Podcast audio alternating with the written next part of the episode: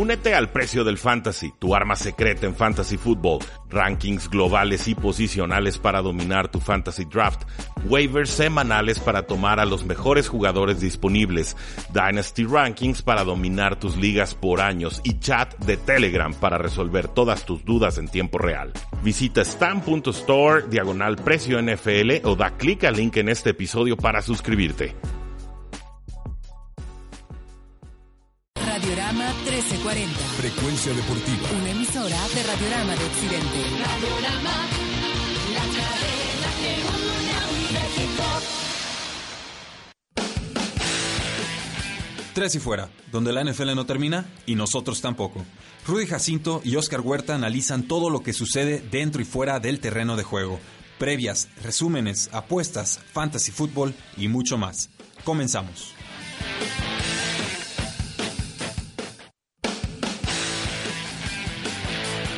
Saludos a todos y bienvenidos a un programa más de Tres y Fuera, donde la NFL no termina y nosotros tampoco. Mi nombre es Rudy Jacinto, me encuentran en Twitter como arroba paradoja NFL y es para mí un gusto como siempre poder platicar sobre todo lo que creemos va a suceder en la National Football League. Llegamos a la semana 10, ya tuvimos un juego de Thursday Night Football entre Los Ángeles Chargers y los Oakland Raiders. Felicidades, a los malosos. Eh, tenemos a Oscar Huerta en cabina, como no, nuestro residente experto en apuestas y fantasy football y dynasty y, y de todo. Dynasty no tanto. Ahí vas, ahí vas, ya te estamos incorporando ahí en la selección de jugadores en, en ligas fantasy, pero a muchos años. Sí. Y eh, tenemos un juegazo colegial. Normalmente no tocamos el, el tema colegial en este espacio porque es- son 45 o 50 minutos de análisis, pero, pero es de tal calibre el partido que tenemos hoy a las 2 de la tarde entre Alabama y LSU, el número 2 contra el número 3, que, vamos a mencionarlo y lo vamos a hacer en este primer bloque.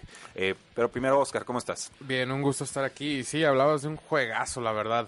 Eh, mucha gente lo está llamando el juego de la década porque eh, al inicio de la semana era el 1 contra el 2. Después Ohio State subió ahí un poco en los rankings y nos encontramos con un partido del 2 contra el 3. Un partidazo, la verdad, les recomiendo no se lo pierdan. Eh, es a las 2.30 hora de Guadalajara. Y va a ser un partidazo. Ta- este, vamos a entrar un poco al previo. Tua Tagovailoa está en duda. Eh, va a ser una Sí decisión. juega. Sí juega, ya, Sí, ya, sí, ya ya. está confirmado. Yo Hoy vi que era una decisión de, de juego. Qué bueno que va a jugar porque la verdad va a ser duelo de Heisman uno contra dos, diría yo. Eh, ahorita le doy la ventaja a Justin Burrows, al quarterback de LSU. Está jugando muy, muy bien. Ya rompió el récord de touchdowns de LSU en semana 7 de colegial. Eh, es algo impresionante considerando que son aproximadamente entre 12 y 14 semanas dependiendo de playoffs y todo, eh, tazones, todo lo que quieras. Justin Burrows ya rompió el récord de su propia escuela de touchdowns por aire. Está jugando excepcional. Ha- ha, este, es ahora ya el favorito a partir del día de hoy para Heisman. Eh, estamos hablando que le está quitando al, el Heisman al coreback que está sonando desde hace prácticamente tres años en colegial. Apenas es elegible, es joven y lo está dejando en la sombra. ¿Qué opinas tú? Eh, me, me parece un juegazo y es muy raro que coincida un buen momento de Alabama, que lo ha tenido Con el de LSU, 10 sí. años, con un buen momento de LSU. Normalmente eh, en colegial, si sube uno, el otro baja. ¿Por qué? Pues porque se están vampireando de alguna manera las victorias y las derrotas. Eh, pero este año llega de, transferencia eh, Joe Burrows, un jugador que estaba pronosticado para ser tomado en quinta ronda.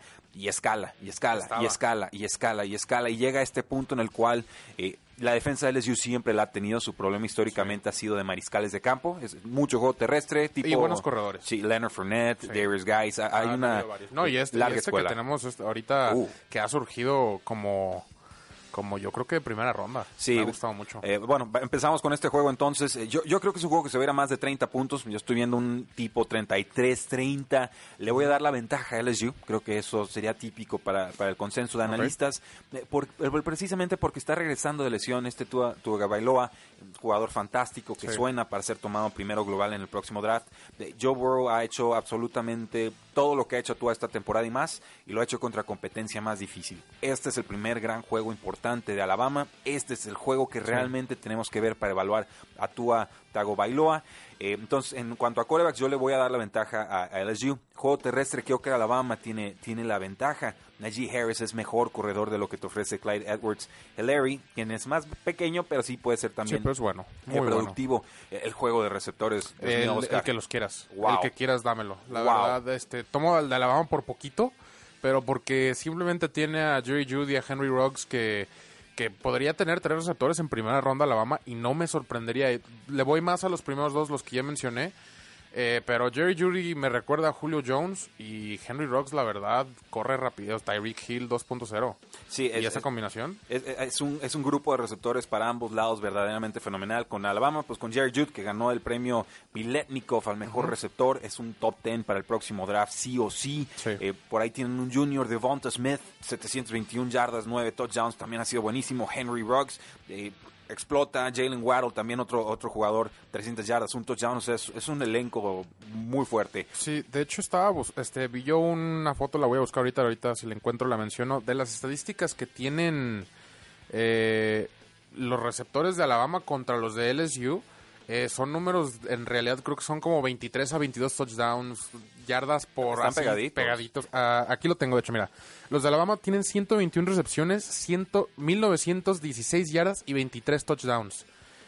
120 recepciones para LSU, una menos. Eh, 1901 yardas, 15 menos y dos touchdowns más. Así Mira. estamos de pegados. Sí, eh, la, la diferencia yo creo es que Alabama tiene cuatro receptores bastante buenos, dos superestrellas, dos que están todavía en, en ascenso. LSU tiene dos, o sea, la producción aérea se concentra en Justin Jefferson, 55 recepciones, 819 yardas, 9 touchdowns, y en Jamar Chase, que tiene 750 yardas y 9 touchdowns. Entonces, eh, si quarterback le daba la ventaja a LSU, corredores le doy la ventaja a Alabama, receptores abiertos se la voy a dar a Alabama. En línea ofensiva, Alabama históricamente te va a dominar en, en este Sí. sentido. Han sido más vulnerables los Tigres en cuanto a Sí. capturas permitidas. Entonces, con, con Alabama ahí tenemos a los tackles eh, Alex Leatherwood, a Jedrick Wells, jugadores que han estado dominando y seguramente lo harán también en este partido. En pass rush, yo me voy a quedar con, con LSU. Es una, una línea que tiene al nose tackle Tevin, eh, perdón, Tyler Shelvin. Y además por ahí el junior Neil Farrell ha estado dominando cuatro tacleadas para pérdida. Creo que está un poquito eh, por delante de lo que ofrece Alabama. Sí, de hecho, Alabama se encuentra, entre comillas, en un momento defensivo un poco malo. Transición. Sí, me refiero, me refiero a entre comillas porque eh, los estándares de Alabama para defensiva son muy, muy altos.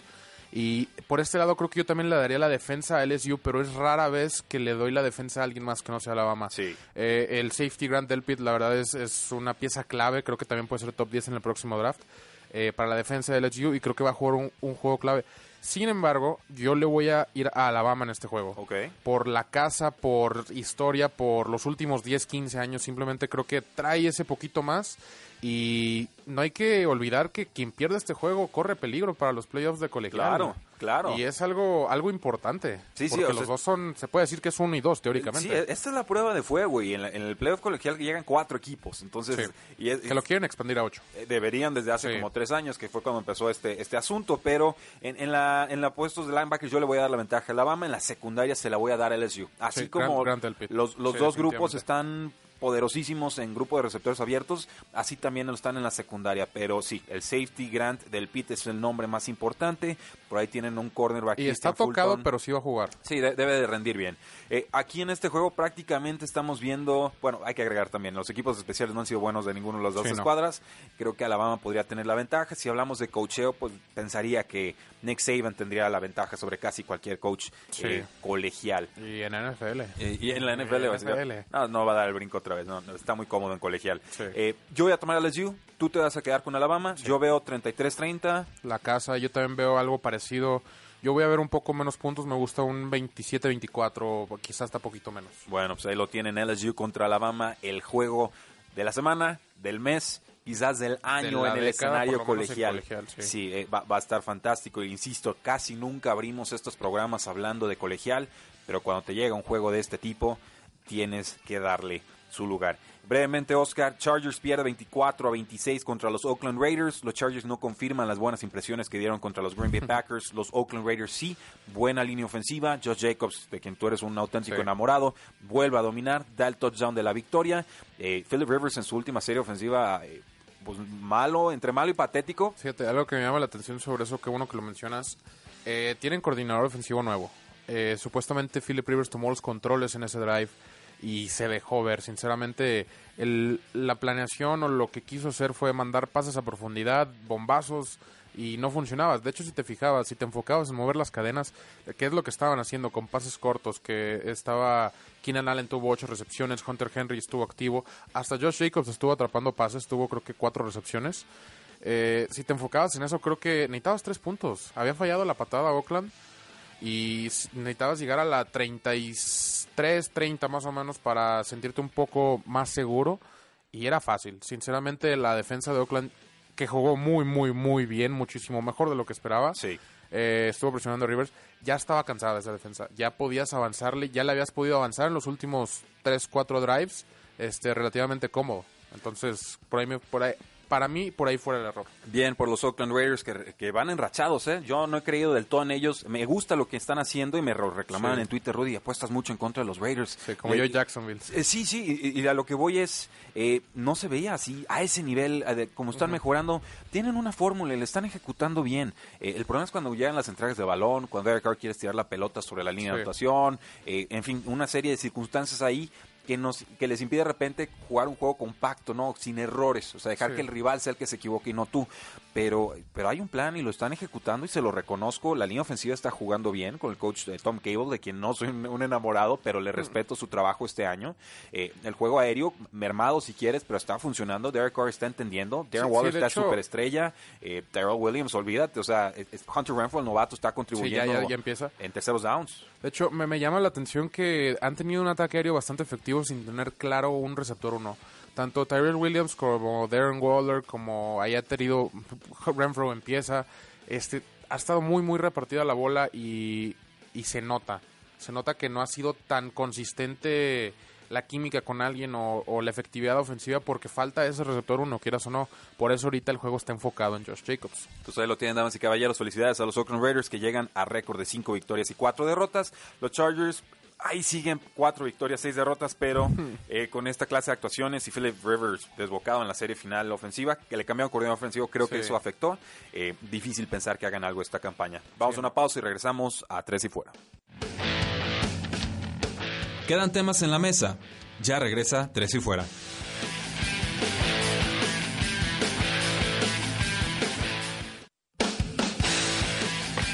Regresamos a Tres y Fuera, donde la NFL no termina y nosotros tampoco. Avisos parroquiales, Oscar. Eh, no le vamos a hacer el comercial al restaurante porque no es patrocinador oficial, pero queremos verlos este lunes. Eh, vamos a ver el Monday Night Football entre los Seattle Seahawks y los San Francisco 49ers. En punto de las 7 los estaremos esperando por la zona Providencia. Si quieren saber dónde es, pues busquen en redes sociales y seguramente encontrarán la información. Nos encantaría verlos a todos ustedes. Y también avisarles que estamos realizando el giveaway, la rifa de dos boletos de la NFL para que vayan a ver a los Kansas City A Chiefs. Patrick Mahomes, Ah, que sí juega. Sí va a jugar con, y, los, y Los Ángeles Chargers también.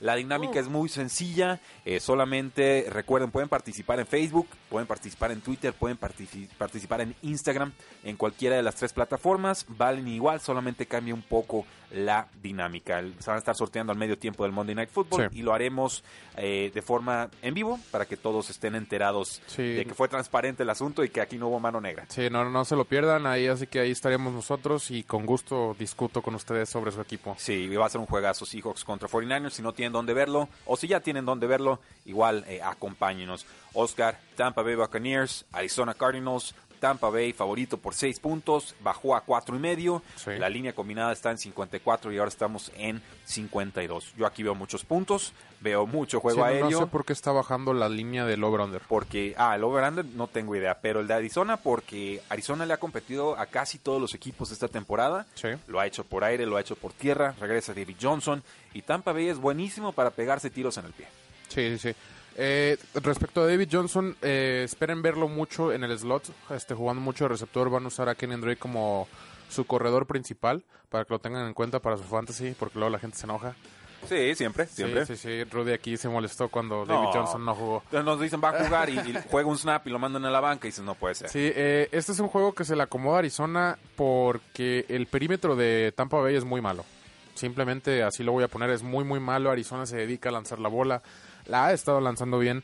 Los últimos tres partidos son un poco de engaño, les voy a platicar tantito por qué. Eh, juego número uno fue contra Gigantes, estuvo lloviendo demasiado. lanzaron la bola como 24 veces. Después tocó Nueva Orleans y San Francisco. Ustedes ya conocen esas defensas. No les vas a poder lanzar mucho, entonces eh, esperen algo más parecido como el juego de Atlanta y Cincinnati. Eh, yo voy a Arizona, obviamente. ¿Ah, sí? Eh, sí, sí, claro, por supuesto que sí. Eh, creo que es un juego, como dije, se le acomoda y Arizona ha ganado estos juegos eh, contra los malos, por así decirlo. Arizona es el mejor de los malos y sigo confiando en eso. Sí, yo, yo voy a quedarme con Tampa Bay porque sí han variar. podido producir eh, para variar. eh. ¿Cuántas veces has perdido Arizona No, esta temporada? no, ¿Cuántas tenemos? Las que- tres. ¿Las tres que hemos diferido? ¿Las tres? Bueno, bueno, tendremos que ver. La cosa es que está funcionando la ofensiva de Tampa Bay. Y, y Sí. decimos, bueno, la defensiva de- de Tampa es mala. La de Arizona no se queda muy atrás. Creo que es peor la, la- la- el perímetro de Tampa que el de Arizona. Bueno, por lo menos tiene un punto fuerte Tampa Bay, Sí. que es la línea defensiva al defendiendo Sí. el juego terrestre. En fin, es, es un juego salvaje, un, un juego de, de equipos que no terminan de encontrar al 100% Sí, su no. forma. Tampa Bay por decisión propia, Arizona porque está en un proceso ya, de ya, desarrollo. Ajá, exacto lo que te iba a decir. Este Tampa Bay sigue atorado en un en un sí o no de Jameis Winston. Arizona ya encontró su futuro. Simplemente eh, están en un lugar parecido, pero en procesos muy diferentes. Es, es, esa es una muy buena forma de plantearlo. Por eso te tenemos en casa, Sí, Oscar. a veces- Qué- bonito a veces me luzco. Eh, me, pa- me parece bien. Hoy sí descansaste. Sí. Eh, vamos con los eh, Tennessee Titans que, desgraciadamente para ellos, se enfrentarán a Patrick Mahomes. Sí, y reciben a Patrick Mahomes, una defensa que ha jugado bastante bien. El perímetro ha jugado bastante bien, eh, pero no, no creo que sea suficiente. No, yo- yo tampoco. Yo voy Kansas City, regresa Patrick Mahomes. Yo creo que va a regresar hasta emocionado y les va a colgar unos 40 puntos, algo así va a pasar. Jueguen en fantasy, confíen. en- Yo creo que, salvo Damian Williams y los corredores de Kansas, yo jugaría cualquier receptor o ala cerrada de, de los Chiefs. Este, pero no le veo mucho bronca. Sí, aquí, aquí son favoritos los Kansas City Chiefs por 6 puntos. Línea combinada abrió en 48, ahora está en 49 y medio. Eh, no creo que Tennessee tenga la ofensiva. No. Es así de sencillo. Eh, estuvo arriesgando mucho Ryan Tannehill hace dos semanas, completó esos pases. estado jugando bien. Este ul- sí, pero en este último, esas mismas oportunidades no estaban disponibles con las Panteras. Entiendo que la secundaria de Chiefs no es tan fuerte como la de las Panteras de, de Carolina, pero sí tiene pass rush eh, Kansas City, sobre todo con Chris Jones, y creo que por ahí es donde podrían sabotearle el plan a los Tennessee Titans, que también se distinguen por dar la sorpresa contra el rival menos esperado. Hay que ver el juego, pero yo creo que lo de Tannehill es una buena historia que no debería de alcanzar para ganarle eh, a Patrick Sí. Mahomes y compañía. En el juego de los Cleveland Browns reciben a los Buffalo Bills. Cleveland es favorito por dos y medio eh, y, y según yo no se ha movido esta línea. El puntos combinados está en 41 y medio, ahora está en 40 y medio. Entonces los apostadores creen que esto va a las bajas. Yo voy con los Buffalo Bills. Entiendo que no le han ganado a muchos rivales importantes esta temporada, lo entiendo, pero la defensiva es buena, la ofensiva por arrancones te puede dar eh, lo que necesitas con Josh Allen, que si no te convierte un touchdown por aire, pues bueno, quizás te lo vaya a hacer por tierra. Y, y Cleveland ha estado ahora sí que descomponiéndose en todas las facetas Sí. de juego. La semana pasada estaba solo en cuarta oportunidad. Odell Beckham Jr. ya le había ganado a su cornerback eh, rival y Baker Mayfield no lo ve y le lanza un pase al Jarvis Landry a doble cobertura, incompleto, pierden. Y es un reflejo de todo lo mal que viene haciendo. De todos los Browns en los últimos 20 años. Son menos que la suma de su talento de los Cleveland Browns y es una lástima porque dieron atisbos de mejorar al final del año pasado. Eh, Freddie Kitchens ya dijo yo no voy a soltar el play calling, me parece una lástima porque sí necesitan una inyección de talento de- o de ideas distintas. Eh, tú vas a irte con Cleveland. Eh, sí, yo voy a ir con Cleveland y, y desde el punto de vista de apostador, quiero resaltar algo aquí. Cuando un equipo va 2-6, va contra un equipo que va 6-2 y aún así le da dos puntos, ¿Estás sospechoso? está muy, muy raro. O sea, eh, Buffalo cada vez ha ido bajando un poco en mi estatus de... Porque eh, me decías hace como dos o tres semanas que qué alto los tenía. Los tenías en seis. Sí, no, no, y habían jugado como el 6, quieras o no, iban 5-1, 6-1, no me acuerdo. Eh, pero simplemente dependen demasiado de la defensa. Eh, Josh Allen no, no ha producido, afortunadamente ya agregaron armas en el juego terrestre. Singletary ya está tomando el balón y ya está dando lo que se esperaba. Pero Josh Allen no ha dado ese brinco, sigue en, su año de novato parece y no, no está dando esa explosividad ofensiva que, que esperábamos, sobre todo con las velocidades que tienes con receptores como John Brown y el brazo de Josh Allen, esperábamos ver bombazo tras bombazo y no fue así. Yo voy Cleveland, yo creo que eventualmente tienen que despertar. Creo que van a Sí, en, en- la eh, temporada 2021. Sí, sí, a lo mejor, ojalá, pero me gustaría que Baker Mayfield tomara un poquito más control del juego, quitárselo un poco a, Fre- a Freddy Kitchens, eh, forzarle por más que suene feo un poco el balón a, a Landry y a Beckham, a los dos, no no no nomás a Beckham Oye, eh, porque sobre ese punto, habían dicho, ok, tenemos que buscar más a Odell Beckham Jr., vamos a buscar, vamos a forzar pases a Odell Beckham Jr. Sí. Si vas a forzar pases a Odell Beckham Jr., ¿por qué sales en cámara y dices, Sí, le voy a no, no, más pases sí, a mi no, lo, receptor no lo dices. O sea, Entonces, ojo con Landry. sí, ¿Quién sabe? Ojo con Landry. Ah, no sé. No, es- es un reflejo yo me de todo lo que me más en- gusta Y sobre todo algo importante, no sé si lo mencionaste, regresa Kareem Hunt. Eso es importante. Regresa Kareem Hunt, creo que le puede dar una chispa muy necesitada a esta ofensiva. Y... Pero no es como que Nick Chubb, el corredor, está No, no está mal, pero es muy diferente el tipo de jugador. Kareem Hunt puede salir por pase, puede darle un poco de juego al play action y a las pantallas del juego. Y creo que puede darle una chispa importante que pueda ser suficiente para que ganen este partido. Yo probaría formaciones de dos corredores porque ambos son Sí. grandísimos jugadores, pero eh, Baker Mayfield ha estado viendo fantasmas, igual que Sam Darnold esta temporada. Yo lo pondría bajo centro en vez de estar jugando tanto shotgun. Hay que cambiar algo, hay que cambiar algo. Yo voy Buffalo, tú vas Cleveland, muy válido, veremos qué es lo que sucede. Eh, en un juego que yo creo muchos esperan paliza y yo no. Los Ravens visitan a los Cincinnati Bengals. Ravens es Ah, favorito sí. por 10 y medio. Eh, la línea combinada está en 46 y medio. Ahora está en 44 y medio. Me parece un juego trampa, Oscar. Y no, y no trampa porque vaya Sí. a perder Ravens, sino porque es divisional. divisional, sí. Vienen de un juego grande contra Patriotas, que jugaron como si fuera el Super Bowl y fue muy digno y muy merecido. Eh, contra un rival que estrena coreback, que viene de semana de descanso, que está en casa, que sabe jugarle a, a Baltimore, por menos con, en, en otras gestiones así Sí. ha sido. Eh, no creo que, se- que, que Baltimore le- quizás le dé la importancia a este juego que debería y por ahí eh, gana Ravens, pero yo sí le daría los 10 puntos y medio a, a- a Cincinnati. Eh, yo, de- a mí me gusta esa postura, pero no en este partido. Será en otro este, a futuro. Eh, a mí- yo creo que sí va a ser una paliza. Simplemente Zach Taylor no ha estado funcionando. Eh, juego trampa lo diría si fuera contra unos gigantes, contra Pittsburgh, un equipo que ya demostró poquito más. Este Cincinnati ha jugado muy, muy mal. Ryan Finley se jugó sí. bien en pretemporada. Sí, sí digo, jugó bien. Dentro de lo que cabe destacar del asunto, ¿no? Y es importante sí mencionar lo que ya no va a estar Andy Dalton, pero creo que, quieras o no, es su debut. Va a ser un shock y va a ser un shock contra el equipo que le acaba de ganar a Patriotas. Bueno, Eh, yo voy Baltimore. con Baltimore. Vamos a una pausa comercial, regresamos, mandamos saludos, Oscar, porque estamos en Facebook Live y el pueblo está muy participativo. Ya regresa Tres y Fuera. No te vayas, ya regresa Tres y Fuera.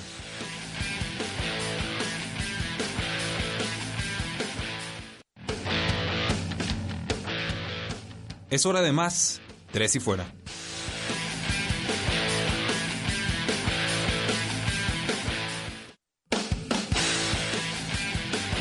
Llegamos al tercer cuarto de Tres y Fuera. Yo soy Rudy Jacinto, me acompaña Oscar en cabina y tenemos muchos comentarios del público. Nos dice Exto Castle en Facebook. Saludos, perdón por la pregunta. Sin Brissett, Pascal aún tiene valor. Y la respuesta es sí. Sí. Receptor número uno de los Colts hasta que regrese T.Y. Hilton. Nos dice Tomás Enrique Gómez Barba. Hablen de 49ers y Seahawks. ¿Cómo no? En el último bloque les regalamos nuestro análisis del Monday Night Football. Qué buen partido. Es juego, juegazo, juegazo. Diego Carbón, 1, 2, 3. Hola, en ligas PPR o de punto por recepción. Odell Beckham Jr., Tevin Coleman o Singletary. Oscar dice Singletary, el corredor de, de Buffalo. Yo digo Tevin Coleman, me gusta contra esa mala defensa de los eh, Seahawks. Sí, pero no, no, no olviden este que ahí hay varios corredores y la, la realidad es que nunca se sabe quién va a explotar. De hecho, contra Arizona, que es de las peores defensas contra corrida, eh, todo el mundo esperaba como 700 puntos de Coleman y fue Breida. Ya está. Eh, Jax H16, igual Boys, Seahawks y Browns, todos están lastimados en Detroit. Nos dice eh, Diego Carbón 1, 2, 3. Muchas gracias. Saludos desde Uruguay. Tevin Coleman. Entonces, adelante a ganar su Liga Fantasy. Antonio Aceves nos dice saludos desde Veracruz. Eches un buen café en nuestro honor. Tú Salander- conoces ahí muy bien hombre, los cafés de veracruzano, ¿no? Hombre, me la paso de café en café todos Sí. los días, lo disfruto mucho. Eh, todavía tengo que repartir cafés de, Sí. de, de cierta parroquia de por allá. Eh, buen día, Rudy y tres y fuera, nos dice Salander-Henry K. Y eh, dice Perú presente, aún creo en mis Pats. No dejen de creer en los Patriotas. No, bueno, van 8-1. o Son sea, favoritos no, sí, todavía claro para sí. ganar en las apuestas. No, no, se nos apresuren. Ahí lo tienen, el pueblo de Tres y Fuera se hace sentir. Muchísimas gracias. Estamos en el Facebook Live, en Periscope, por supuesto, en, en TuneIn, donde ustedes quieran, ahí nos encuentran. Oscar, Jets de Nueva York, Gigantes de Uf. Nueva York. Eh, Exactamente, exactamente. Este, ¿Qué sucede aquí? Eh, por la semana pasada, voy a agarrar a Giants. Yo también. Antes de eso te hubiera dicho que no, que hubiera agarrado a Jets por Sam Darnold, Le'Veon. Porque es mejor coreback. Pero la verdad es que no sé qué po- pobre ciudad, la verdad. Así que No son pobres, son ricos. De hecho, no, son es- muy ricos, pero deportivamente ahorita la verdad como que quieren dar, pero no dan. Este, si te fijas en el básquet, este los Nets hicieron un de- un Desastre. un desastre en en off-season, ve los Yankees no llegaron a Serie Mundial y así que ahorita la ciudad del Yamerito Oh, qué cruel. Ahorita, ahorita por lo pronto. O sea, es una gran ciudad con equipos deportivos No, claro, muy, muy claro. buenos. Me encantan todos. Pero voy a agarrar a los Giants. Te voy a hacer segunda. Yo voy con los Giants. Son favoritos por tres puntos a pesar de tarea. Y digo aquí entrecomillado, domicilio. Sí, eso Juegan en el mismo estadio. Sí, de hecho, yo no sé por qué no dividen el estadio en dos de que porque cambian verde y azul Sí. entre semanas. Mitad del estadio verde, mitad del, del estadio azul y a ver qué pasa. Bueno, es que hasta las- en las Debería tiendas un acuerdo. gi- giran los racks y ah, de repente sí, los jerseys son de Es azules Jets. a verdes y, y- y está muy sencillo el- la transición, digamos. Eh, dinámicas, cada, cada equipo las decide. Están en mejor momento ofensivo los gigantes de Nueva York, que era un poquito más en su defensa. Contra malos equipos sí ha funcionado el ¿Crees pass más rush. en Daniel Jones? No, Sí, no, yo lo sé. No, no, no, no, ese no es el punto, ese, ese no es el argumento, pero vamos a irnos entonces con los gigantes de Nueva York. Y si ¿Crees más en Saquon Barkley? que en Le'Veon Bell, Ajá. sí, claro. Sí, Por así sin, sin a- dudas. A, ciegas. A mí todavía me entra esa duda. Oh, bueno. Le digo, Le'Veon Bell ha estado jugando bien dentro de lo que cabe en una tan mala ofensiva, pero sí, creo que la está gente, lastimado. sí, la gente se empieza a dar cuenta de la línea ofensiva de la que gozaba en Pittsburgh. Eh, sí, definitivamente era factor. Puntos combinados están en 44 y medio. Ambos vamos entonces con los gigantes de Nueva York. Eh, juego trampa. Santos de Nueva Orleans recibe a los Atlanta Mm. Falcons. Abrió en 11 y medio para Santos. Ahora está en 14. Son un mundo de puntos. Eh, puntos combinados está en 51. Yo voy Santos. Los tomé en Sí, Survivor. definitivamente. es normal. Eh, Falcons viene de semana de descanso, igual que los Santos.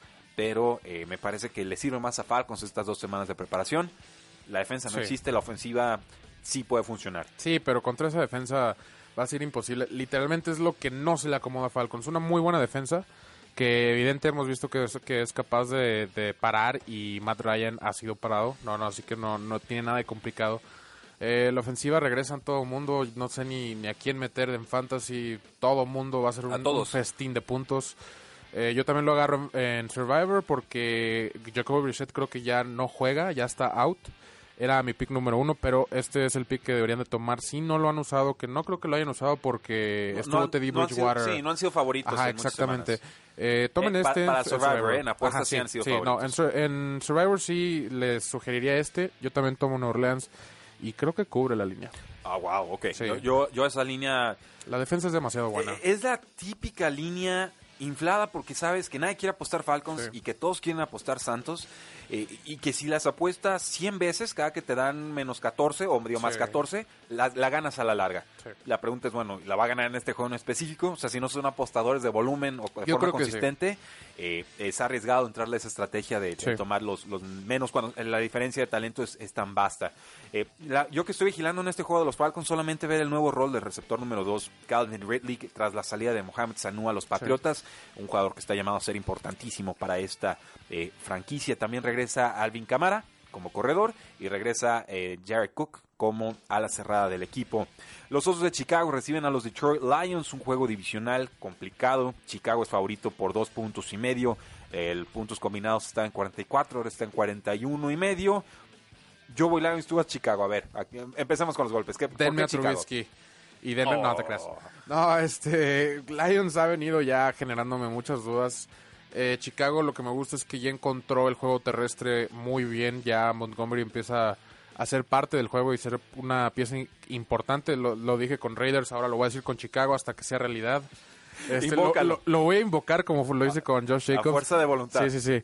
Este, la, la, la defensiva de Chicago creo que es demasiado buena para Stafford. Creo que pueden congelarlo por completo y dejarlo en unos 3 o 6 puntos. Algo así, me imagino, sí. Eh, algo así, y por eso creo que puede ganar Chicago.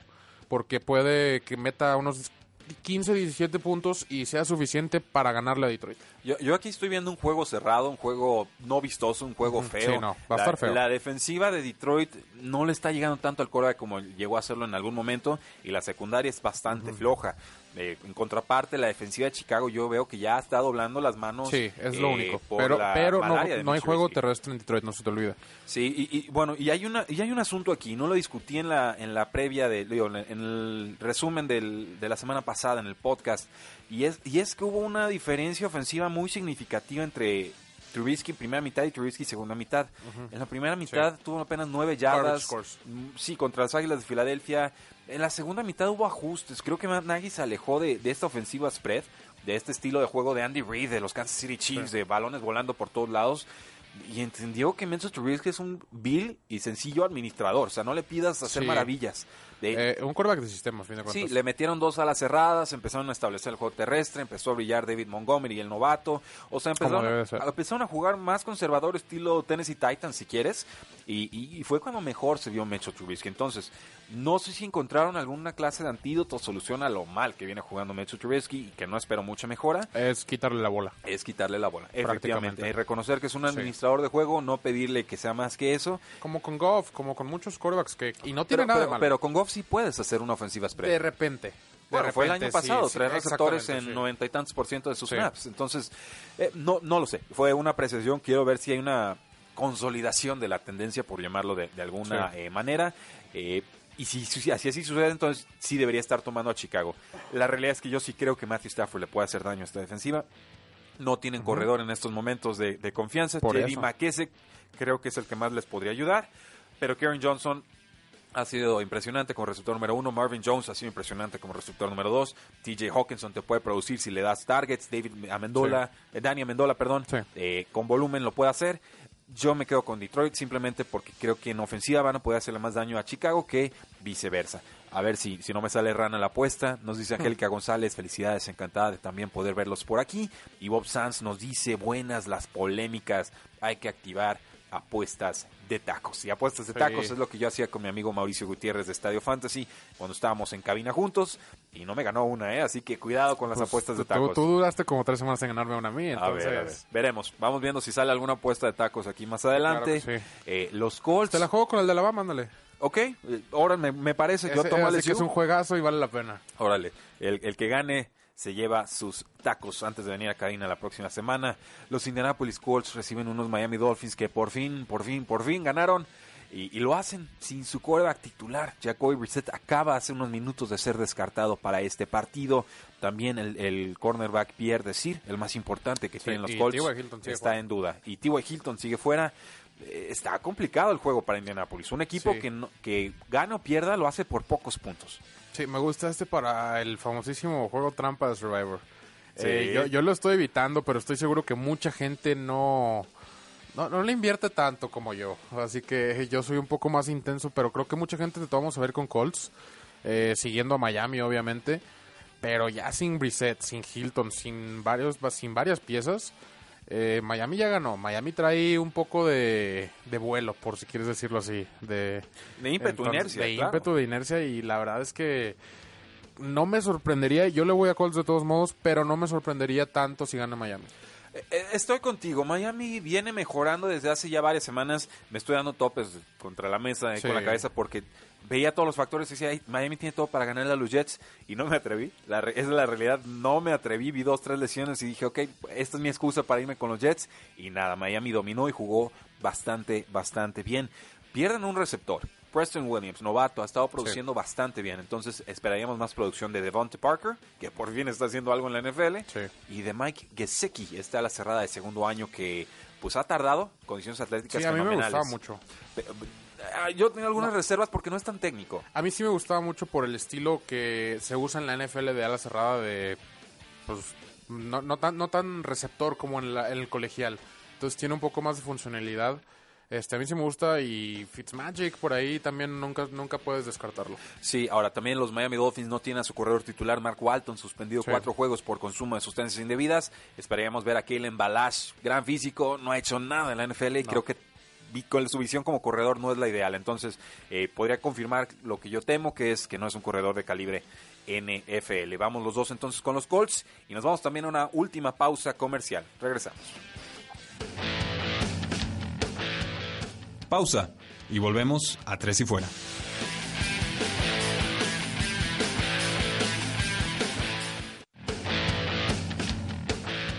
Inicia el último cuarto. Tres y fuera.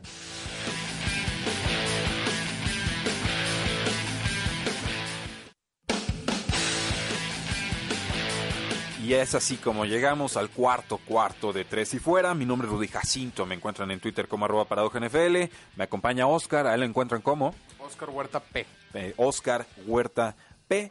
Eh, nos dice Omar Zamora, me lo dice en WhatsApp, el canijo. Buffalo Bills, el orgullo deportivo de Nueva York. Sí, yo lo dije, Ouch. yo lo dije, por ahí pueden encontrar mis Power Rankings semana 3 o 4, que cuando Buffalo le gana a Gigantes, si no me acuerdo, o a Jets, creo que le gana a los dos, las primeras dos semanas, si mal no recuerdo. Eh, yo lo mencioné, de este, lleva ya 10, casi 10 semanas siendo el, el rey de Nueva York, Eh, algo que no habíamos escuchado, este, y no solo del americano, bueno, lo competiría ahí con los Yankees, pero... Pero pues todos los Les demás cuesta. equipos va- van 6-2. Les van cuesta, 6-2. les cuesta. Sí, no, no es Chicago, no es un Houston, Sí, no, no. es un, no sé, California, Los Ángeles. California, Florida diría yo que son los, los más deportivos, no, no, no en calidad, pero deportivos, porque Miami ahorita los deportes está peor que Guadalajara, creo. Oh, qué fuerte. No, imagínate, son los Marlins, son los... Sí, no, no, sí, no nada. no, Son muchos sí, equipos y no, no están dando el nivel que se esperaría. Eh, Gil Mamut nos dice saludos Rudy en redes sociales, nos da un pulgar arriba. Muchísimas gracias por eh, seguirnos. Oscar, buen juego, difícil de proyectar. Pittsburgh Steelers recibe a Los Ángeles Rams. Es favorito Rams por tres puntos y medio. La línea estaba en 45 combinados, ahora está en 43 y medio. ¿Con quién te quedas y por qué? Eh, yo voy Rams, regresa de descanso, eh, ya había venido jugando bien, tuvo dos partidos que, que mencioné que le iban a ayudar para resucitar, que fue contra Atlanta y contra Cincinnati. Aprovechó esos dos juegos, se fue a su casa, vio lo que hizo bien y creo que va a salir a, a tener un juego sin mayor, sin mayor problema. Sin mayor problema. Sin mayor problema. James, Wow. James Conner no juega. Acuérdate que dependen totalmente de él cuando no está Roethlisberger. Y Mason Rudolph apenas empieza. No, no creo que todavía sea tiempo para una campanada de este tamaño. Eh, yo, yo veo un juego más cerrado, Oscar. Eh, yo voy a tomar a los Rams, pero Jared Goff juega muy distinto de visitante que de local. Sí. Es, es una realidad. No tiene Brandon Cooks. Vamos a ver a Josh Reynolds en amenaza profunda. Es bueno, nada que ver con Brandon Cooks. Es, es una realidad. Eh, con el juego terrestre, pues sí, entre que Todd Gurley, entre que Gerald Henderson, entre Malcolm Brown no va a estar en este juego, yo esperaría Sí. que les costara moverle el balón por tierra a esta buena línea defensiva de los, de los Pittsburgh Steelers y esta secundaria, sobre todo, con que ha mejorado mucho con Minka Fitzpatrick. Eh, está cre- cre- creo que la defensiva le puede complicar la vida bastante a los Rams Podría. y entonces darle comprarle muchas oportunidades a la ofensiva de los eh, Pittsburgh Steelers pero es cierto Mason Rudolph sigue en franco desarrollo todavía no convence no está James Conner eh, va a haber un comité ahí entre Trey Edmonds y, Jalen Samos entonces eh, veo un poquito más fácil de proyectar lo que harán los Rams y por eso también voy a tomarlos en esta semana Eh, yo yo este, quería hablar un poquito de Todd Gurley porque ya, ya estamos llegando a la segunda mitad de la temporada que yo personalmente creía que es lo que estaba haciendo McVay, que estaba tratando de guardarlo. Eh, evidentemente sabemos que Todd Gurley ya tiene un historial de, de lesiones, tiene la rodilla un poco dañada, un poco tiene artritis en la rodilla. un poco de Sí, sí, artritis. un poco. Entonces yo creo que lo que estaban haciendo es este, esperar a darle esos 20 a 25 carreos la segunda mitad de la temporada. Ya llegamos a eso, de hecho, este, salvo el partido pasado que fueron 10 acarreos nada más, pero fue Cincinnati. Eh, sí correcto Eh, Este, ya podemos ver 18 carreos el antes de ese y 16 antes de ese. Este, ya son como 4 o 5 más de lo que vimos al principio de temporada.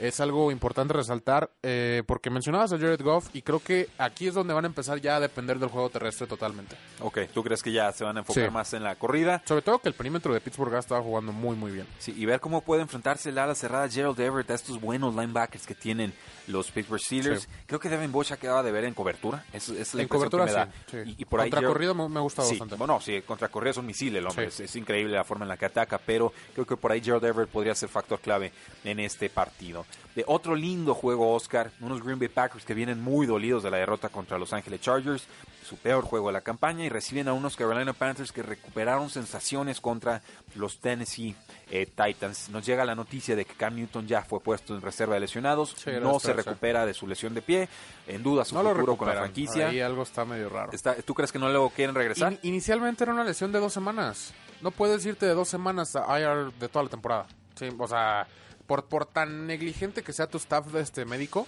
no puedes, eh, refiere- referente a los Washington Redskins. Sí, saludos a, a- Sí, exa- a Trent, a- este, a Dan Snyder y compañía. y a Trent Williams. Sí, sí, este, por más este negligente que sea tu staff médico, no puedes irte de dos semanas a 20. Simplemente está raro. Eh, hubo un contratiempo, digo, eso es- Sí, ese siempre es el riesgo con las lesiones y, y no van a ser del todo, todo, transparentes con el tema. Eh, Kyle Allen, ah, ah, yo, yo insisto, Kyle, Allen es un quarterback con el que puedes ganar de un Ah, tema que gracias a al tocar. cual que ganas, o eso es lo que yo he mantenido. Oscar, el próximo Yo- minuto yo- es tuyo, defiéndelo. Yo difiero. Yo he visto suficiente de Kyle Allen porque ha tenido una química. Para empezar, tiene química con el equipo, sobre todo con la ofensiva. Eh, se ha visto muy bien con Christian McCaffrey. Ha sabido entregarle el juego a Christian McCaffrey. Encárgate tú, hazte grande. No tiene ningún problema. Pero ha habido muchos momentos críticos y ya van suficientes momentos para yo considerar que el muchacho tiene la habilidad para meter el balón en ventanas apretadas. El muchacho tiene el, talento para a lo mejor en un two-minute drill, que es cuando los últimos faltan dos minutos del partido y vas abajo por una anotación, tiene la capacidad de llevarte a lo mejor hasta el gol de campo. Incluso creo que tiene la capacidad para llevarte a anotar con ese equipo que tiene. Yo creo que está arriba del promedio de los corebacks. No creo que sea un coreback de sistema porque ya van varias veces que los salgo salir de, del guion y hacer una jugada positiva, bastante positiva. Eh, está encontrando química con Curtis Samuel, algo que me está gustando mucho. Christian McCaffrey ni se diga. Entonces, ha jugado, ha jugado no, no, no- Creo que estamos siendo un poquito más críticos con él, o bueno, tú. Sí. Porque Yo, yo hay muchos, ¿eh? Sí, sí, sí. Bueno, muchos. Pero- pero de hecho, he visto muchos. Eh, no lo estamos tratando como un novato y creo que esencialmente es eso. Eh, sí tiene ese año de experiencia en la banca que sí vale mucho. Lo hemos visto con Patrick Mahomes y lo que sucedió. Pero no ha jugado. Lleva un juego más de los que ha jugado esta temporada y deberíamos de tratarlo como que es su primer año. Bueno, yo- Y- en, en ese tema, y porque se nos está terminando el tiempo, solamente diría, eh, si Cam Newton está relativamente sano, tiene que regresar a ser el titular de este equipo. A mí, No. in- a mí indistintamente lo que haga Kyle Allen, porque un Cam Newton sano es tres Sí, veces sí, lo te- que un Kyle Allen te puede, dar, ofrecer. Te puede dar una temporada Te de va a costar 20 millones de dólares, es un- una ganga. Jared Goff te está costando 36 esta campaña, eh, pero depende de la salud. Y, y yo no tengo ningún problema si las Panteras dicen muchas gracias Cam Newton, me quedo con Kyle Allen. Y yo si creo que- consiguen otro mariscal de campo que le compita. Tengo, tengo todavía dudas, no creo que tengan Puede que ser. entregarle la franquicia Yo- así yo- como así. Yo sí confío en entregarle, ya me dio suficientes razones. bueno, Eso es a lo que voy. Y creo que va un poquito más allá de la lesión de Cam Newton. Yo creo que está pasando también algo parecido a lo de Odell Beckham en Nueva York. yo, a mí me da miedo que esté pareciendo, sucediendo algo parecido a lo de Andrew Locke en los Colts, que ¿Crees que se retire? No, eh, creo. Que, que se le quiten las ganas de jugar, yo espero que no. Yo espero que no y no voy a especular más al respecto. Nos quedan cuatro minutos. Oscar, Vaqueros de Dallas reciben a los vikingos de Minnesota. Dallas. Dame a Dallas, dámelo a grande. La secundaria de los vikingos no es la de otras campañas. Y ya denle Sí. crédito a Dak Prescott, está Sí. jugando re bien. No, y, y Ezekiel Elliott ya encontró consistencia. Eh, ya, ya tiene. Pues ya, ya tiene power. Así que no, no lo vimos ese power a- al principio de la temporada cuando recién regresó de su contrato, de lo del holdout de su contrato. Y ya se ve bien. Bueno, pues es favorito Dallas por tres puntos. La línea combinada está en 48. Y Vikingos siempre viaja mal cuando se trata de enfrentar a un equipo complicado eh, con récord de punto 500 eh, o mejor. Y vamos entonces con este Monday Night Football. Y ya saben, en Zona Providencia los esperamos para verlo. Si quieren saber dónde es, búsquenlo en las redes sociales. Ahí estamos con la información. San Francisco recibe a los Seattle Seahawks. Partidazo. San Francisco favorito por seis y medio. No le están respetando ese touchdown, que es un número clave crítico en las apuestas. El puntos combinados está en 45, ya subió a 47. ¿A quién tomas y por qué? Tenemos tres minutos para discutirlo. Eh, San Francisco. Seattle puede ser un equipo que le puede hacer mucho daño muy rápido. Y le ha pasado, se ha ido abajo en el marcador varias veces esta temporada. Y creo que puede ser algo parecido. El juego terrestre va a estar frenado totalmente. Y todos sabemos que cuando pasa eso con Seattle, eh, depende totalmente de Russell Wilson. Lo ha hecho bien. Eso no es malo. No, exactamente, no es malo.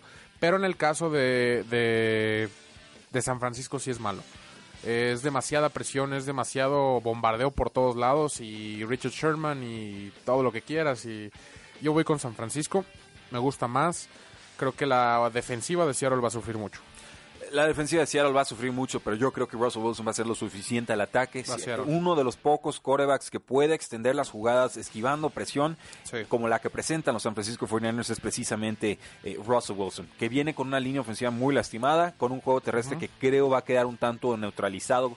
Eh, Chris Sí. Carson es bueno, creo que es mejor la defensiva de San Francisco, pero, pero y, y- o sea, la lógica me dice, toma San Francisco y es local y es divisional, lo que quieras. Eh, Lo que he visto de Russell Wilson en su campaña MVP, Sí, lo, este decía mi, MVP. lo decía mi compañero eh, Jesús Sánchez de, de Hablemos Foot, eh, necesitas una victoria de este tipo para consolidarte y ganar este trofeo. El, el, digamos, la mente me dice, va, toma San Francisco, algo me dice que Russell Wilson nos va a dar la sorpresa y que Seahawks se va a llevar este resultado.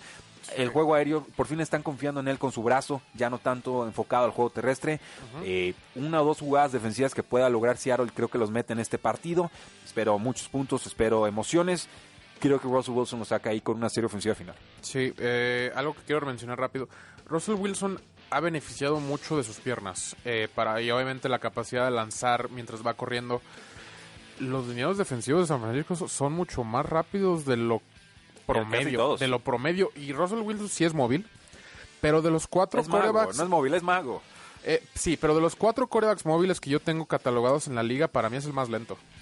Eh, bueno, digo, Eh, cabe no- mencionar eso, eso no es ha tenido ningún importante. problema con eso a lo largo de no, su carrera. pero casi que cabe mencionarlo. Son un poco más rápidos los linieros defensivos de San Francisco, lo vio Kyler Murray, en comparación a los de Atlanta y los de Cincinnati y todos los que quieras.